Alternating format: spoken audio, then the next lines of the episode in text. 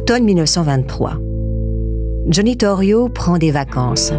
Il part en Europe et laisse à Al Capone le soin de gérer leurs affaires. Al n'a que 24 ans. Il installe son QG dans l'hôtel Hawthorne Inn de Cicero, à 30 bornes de Chicago, loin de son maire que Al n'a pas réussi à mettre dans sa poche, à 30 bornes aussi de ses rivaux, qui préféreraient le voir mort plutôt qu'à Cicero. Lawson Inn est une forteresse. Ses volets en acier sont à l'épreuve des balles. Et Hal a posté des hommes armés à chaque entrée. Il occupe tout un étage de l'hôtel avec ses deux frères, Ralph et Frank, et tous ses hommes de confiance. Hal a un projet pour Cicero. Puisqu'il a été contraint de s'y retirer, autant faire de la ville un petit Chicago.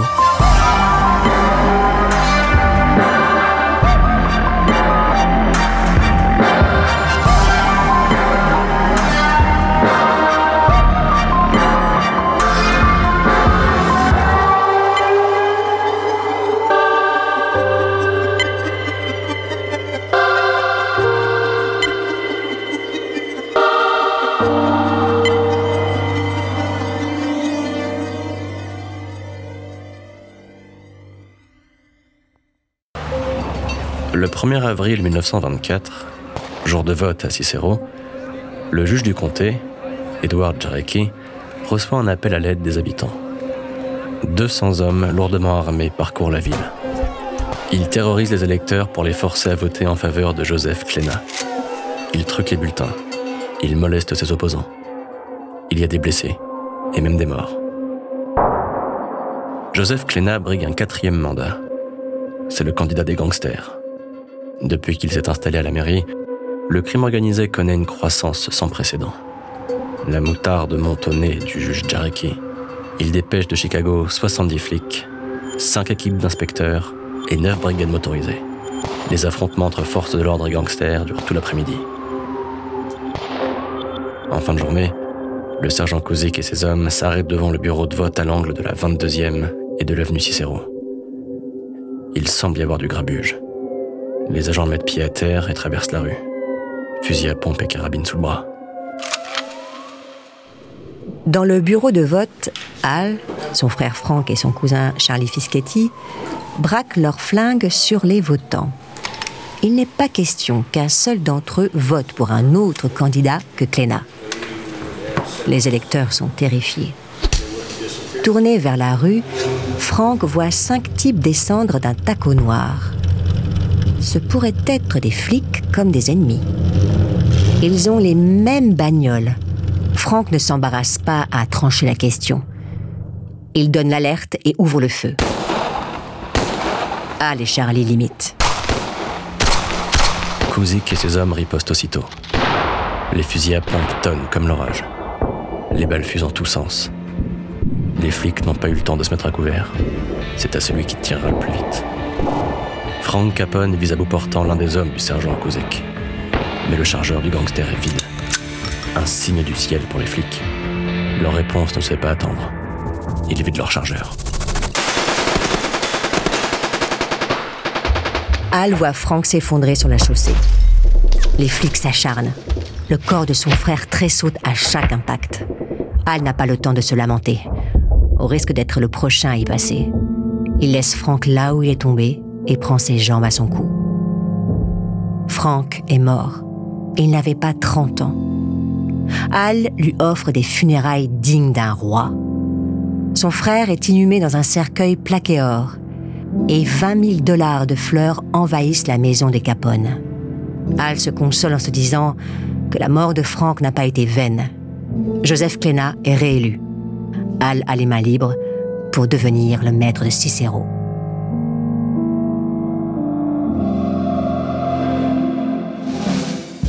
Au cours des six mois suivants, 150 tripots et 100 bars clandestins voient le jour à Cicero.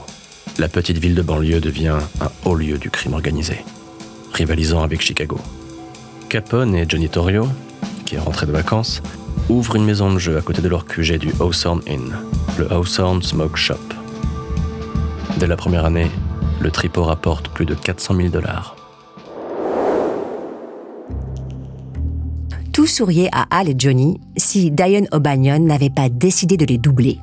Le chef irlandais du North Side Gang leur pique des clients et détourne leur camion de livraison d'alcool. Al veut lui faire la peau, mais Johnny le tempère. Les règlements de compte ne sont pas bons pour les affaires.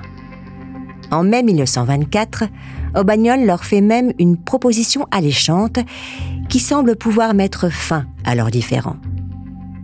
L'Irlandais veut prendre sa retraite. Il est prêt à leur vendre pour une bouchée de pain sa brasserie la plus rentable. O'Banion leur donne rendez-vous le 19 mai pour conclure l'affaire et assister à la dernière livraison de bière sous sa direction. Johnny se rend seul au rendez-vous. Les flics ont été mis au courant. Alors que le camion s'apprête à quitter la brasserie, ils investissent les lieux. Les gangsters sont pris en flagrant délit de violation de la prohibition. C'est Morgan Collins, le chef de la police de Chicago, qui supervise l'intervention. Il a fait une belle prise. Johnny Torrio, Dion O'Banion, son second Jaime Weiss et deux de ses flics, des. Collins fait embarquer tout ce beau monde chez les fédéraux. Cette fois-ci, ils ne peuvent échapper à une inculpation. Libérés sous caution, les gangsters ont rendez-vous avec la justice au début de l'année suivante. Al et Johnny savent que c'est O'Banion qui leur a joué un sale tour. O'Banion se vante d'ailleurs publiquement d'avoir plongé le nez de Johnny dans la merde. On l'a même entendu dire que les Siciliens, c'est-à-dire tous les Italiens, pouvaient bien aller se faire foutre. Pour Al et Johnny, la ligne rouge est franchie. Ils s'associent aux frères Jenna qui tiennent l'Italie. O'Banion les extorque eux aussi. Ensemble, ils décident d'en finir avec les Irlandais. Le 10 novembre, à midi, l'agent de la circulation Gregory Summers voit une jouette bleue se garer devant la cathédrale du Saint-Nom de Chicago. Trois hommes en sortent, vêtus de chapeaux et de par-dessus. Un quatrième reste au volant. Les trois hommes entrent dans la boutique de fleurs qui fait face à la cathédrale. C'est celle de Dion O'Banion, fleuriste à ses heures perdues. Quelques instants plus tard, des coups de feu retentissent. Les trois hommes se précipitent hors de la boutique. Ils sautent dans la jouette bleue qui démarre en trombe. L'agent Gregory Summers n'a pas eu le temps de réaliser ce qui vient de se passer. L'inspecteur en chef, William Shoemaker, lui, a tout compris quand il a découvert le corps de Bagnon sur un lit de fleurs écrasé, taché de son sang. Les Italiens en ont eu marre que l'Irlandais les envoie se faire foutre.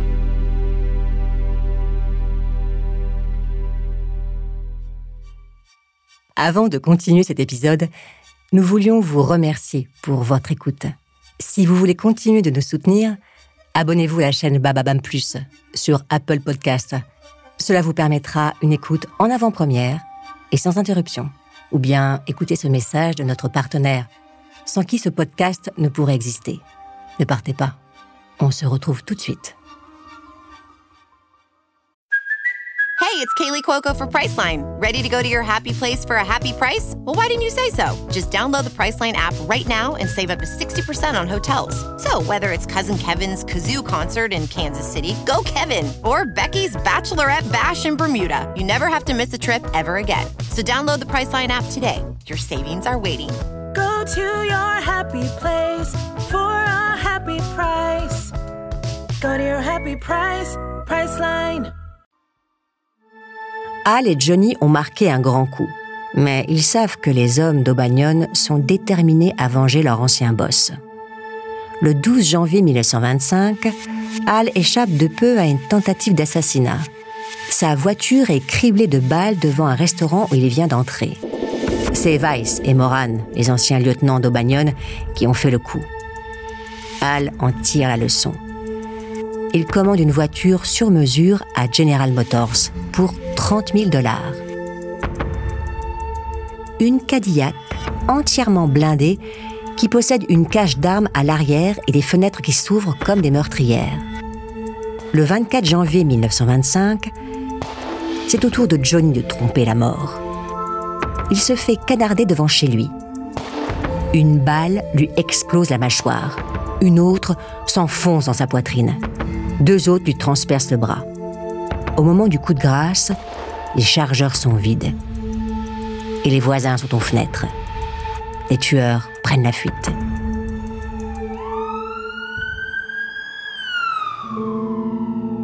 Torio est transporté en urgence à l'hôpital de Jackson Park. Les flics qui l'escortent voient arriver Capone en catastrophe.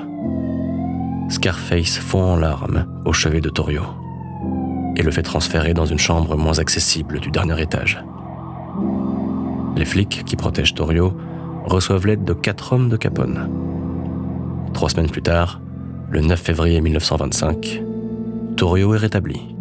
Il est aussitôt condamné pour violation des lois sur la prohibition. Torio accueille la sentence avec soulagement. En tôle, les tueurs auront plus de difficultés à l'atteindre. Al rend régulièrement visite à Johnny dans sa cellule de la prison de Waukegan. C'est là que Johnny lui annonce qu'il se retire totalement des affaires et qu'il lui confie les rênes du gang sans aucune contrepartie. Al a prouvé qu'il avait tout d'un grand chef. À 26 ans, il devient le seul maître à bord d'un empire criminel qui génère chaque année des dizaines de millions de dollars. Mais Al va devoir le défendre contre tous ceux qui veulent le tailler en pièces. Ça tombe bien. Contrairement à Johnny, Al n'a jamais rechigné à utiliser la violence. Et ses adversaires s'apprêtent à en faire les frais. Au début de l'été 1925, Capone se débarrasse des six frères Jenna qui l'empêchent de contrôler Little Italy. Angelo Jenna est abattu le 25 mai. Mike, le 13 juin. Tony, le 8 juillet. Les trois derniers frères fuient Chicago en panique. Les lieutenants des rallient Capone. Le balafré unifie ainsi les gangs italiens de la ville. Les Juifs, les Irlandais et les Polonais se rangent derrière le North Side Gang, des successeurs de Bagnon. En 1925, toujours, Capone déménage son QG de Cicero. Il revient à Chicago, où le maire, William Dever, n'a pas les moyens de ses intentions. Sa chasse aux gangsters se heurte à la corruption de ses services. Capone n'a plus rien à craindre de lui. Al s'installe dans l'hôtel Métropole, à deux pas de l'ancien QG de Johnny. Il loue une suite de huit pièces pour son usage personnel et six chambres pour ses proches. Il fait transformer deux des suites du septième étage en salle de musculation et en gymnase. Il y donne des conférences de presse devant des journalistes complaisants. Sous leur plume, l'ascension de Hall dans le crime organisé prend des allures de success story. Al Capone est un homme d'affaires comme un autre, un de ces self-made man que les Américains admirent tant. Il est la preuve qu'un immigré peut réussir. Et qu'importe s'il tire ses revenus d'activités criminelles et immorales, les lecteurs veulent des héros. Et Hal les joue si bien.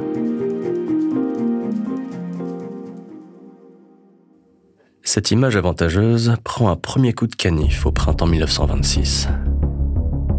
Le 27 avril au soir, le substitut du procureur, William McSwingin, est abattu à la sortie d'un bar clandestin. Il semble être la victime collatérale d'un règlement de compte. L'enquête s'oriente vers Capone. Le balafré aurait un différend avec les gangsters qui accompagnaient le substitut. Capone fera même partie des tueurs. D'ailleurs, il fuit Chicago, comme un aveu de culpabilité. Un mandat d'arrêt national est délivré contre lui. Le 28 janvier 1926, Hall réapparaît à la frontière entre l'Indiana et l'Illinois. Il s'adresse aussitôt à la presse, il clame son innocence et accuse la police de faire de lui un bouc émissaire. Les flics sont incapables de mettre la main sur les meurtriers de Max Wigging. Alors, il lui colle tout sur le dos. Il n'a pourtant rien fait de mal. Le substitut du procureur était un ami. Il lui versait des pots de vin et il en a toujours eu pour son argent. L'info a l'effet d'une bombe. Comment un substitut de procureur, jugé intransigeant et intègre, a-t-il pu se compromettre avec des crapules? Les habitants de Chicago découvrent l'ampleur de la corruption dans leur ville et comprennent pourquoi les autorités sont impuissantes à juguler la criminalité. Pour enfoncer le clou, le procès de Capone n'aura pas lieu, faute de preuves. Le balafré est intouchable.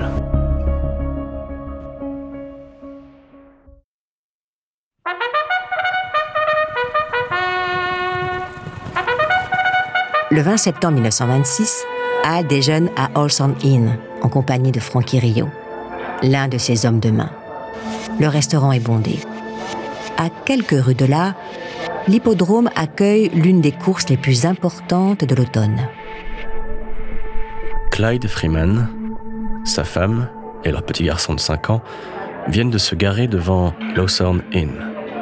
Ils ont fait plus de 900 miles depuis la Louisiane pour assister à la course. Ils ne rateraient ça pour rien au monde. Dans le resto, Al termine son café. Soudain, une bagnole passe en trompe devant les vitrines. Trois coups de feu plus tard, elle disparaît à l'angle. Al et Frankie se précipitent vers la porte. Aucune trace de balle sur les murs. Frankie comprend la ruse. On a voulu qu'il soit à découvert. Il précipite à la terre et fait office de bouclier. Dans la rue, les Freeman s'apprêtent à s'extraire de leur voiture quand dix berlines les dépassent en file indienne. Les canons des mitraillettes jaillissent de toutes les portières et crachent leur feu meurtrier. Les rafales balaient la salle du restaurant de gauche à droite, puis de droite à gauche. Les balles sifflent au-dessus de Hal et Frankie, pulvérisant les vitres, les tables, les chaises, réduisant les lieux en ruine. La voiture des Freeman subit le même sort. Le pare-brise vole en éclats. Clyde reçoit une balle dans son chapeau. Des morceaux de verre atteignent et éborgnent sa femme. Un projectile termine sa course dans le genou de son fils. C'est le chaos. Dans la rue, la dernière voiture du cortège s'arrête. Un homme en descend, il s'agenouille et pointe son arme vers la salle. En 10 secondes, il vide les 100 cartouches de son chargeur. Et repart comme il est venu. Le calme revient. Al se relève. Il est impressionné. Non parce qu'il a failli se faire refroidir, mais par la puissance de la mitraillette. Une Thompson, une arme de guerre dont les gangsters commencent à s'équiper.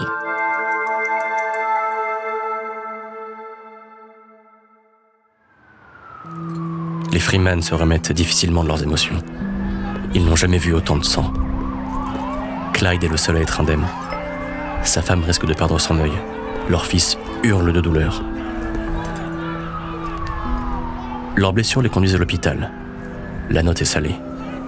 Mais Al Capone apprend ce qui leur est arrivé et règle les factures. 10 000 dollars pour l'hospitalisation et l'opération chirurgicale. De quoi se faire pardonner. Pour une fois, Al suit les conseils de Torio et privilégie la diplomatie à la violence. Le 4 octobre 1926, il propose une trêve à Amy Weiss, l'héritier de Bagnon à l'origine de l'attentat. En guise de bonne foi, Al lui offre l'exclusivité des ventes de bière sur l'un de ses territoires. Weiss est prêt à accepter, mais pose une condition qu'on lui livre les tueurs d'Aubagnon. Al refuse. La trêve n'aura pas lieu. Le 11 octobre 1926, Weiss quitte le tribunal de Chicago, où deux de ses associés s'apprêtent à être jugés pour meurtre. Il retourne au QG du gang, la boutique de fleurs où O'Banion s'est fait liquider. Alors que Weiss traverse la rue, 10 balles de Thompson le stoppent net. Il meurt sur le coup. Les tueurs ont loué une chambre dans une pension de famille située en face du QG. Les flics y retrouvent 35 douilles de mitraillettes et des centaines de mégots sur le plancher. Le couvre-lit est taché de cirage noir. Les tueurs ont fait le guet, jour et nuit, se reposant à tour de rôle, sans prendre la peine de déshabiller. Capone est immédiatement soupçonné, mais il a un alibi en acier et personne n'ose le dénoncer. Le 21 octobre 1926, Al se rend à l'hôtel Sherman, à quelques encablures de l'hôtel de ville et du commissariat de Chicago. Les chefs des principaux gangs de la ville sont tous présents. Même George Moran, qui se fait appeler Bugs, le successeur de Amy Weiss. Tous signent un traité de paix qui fixe les règles entre les gangs l'amnistie générale, la renonciation à la violence et à la calomnie, l'interdiction d'empiéter sur le territoire des autres et de châtier d'autres hommes que les siens. Hall est reconnu par tous comme maître du sud de Chicago. Et pour couronner le tout, William Thompson, l'ancien maire de Chicago si conciliant avec les gangsters, gagne les élections municipales de 1927. Hall semble ne plus rien avoir à craindre de ses rivaux. Hormis peut-être Bugs Moran, qui veut bientôt plus que sa part.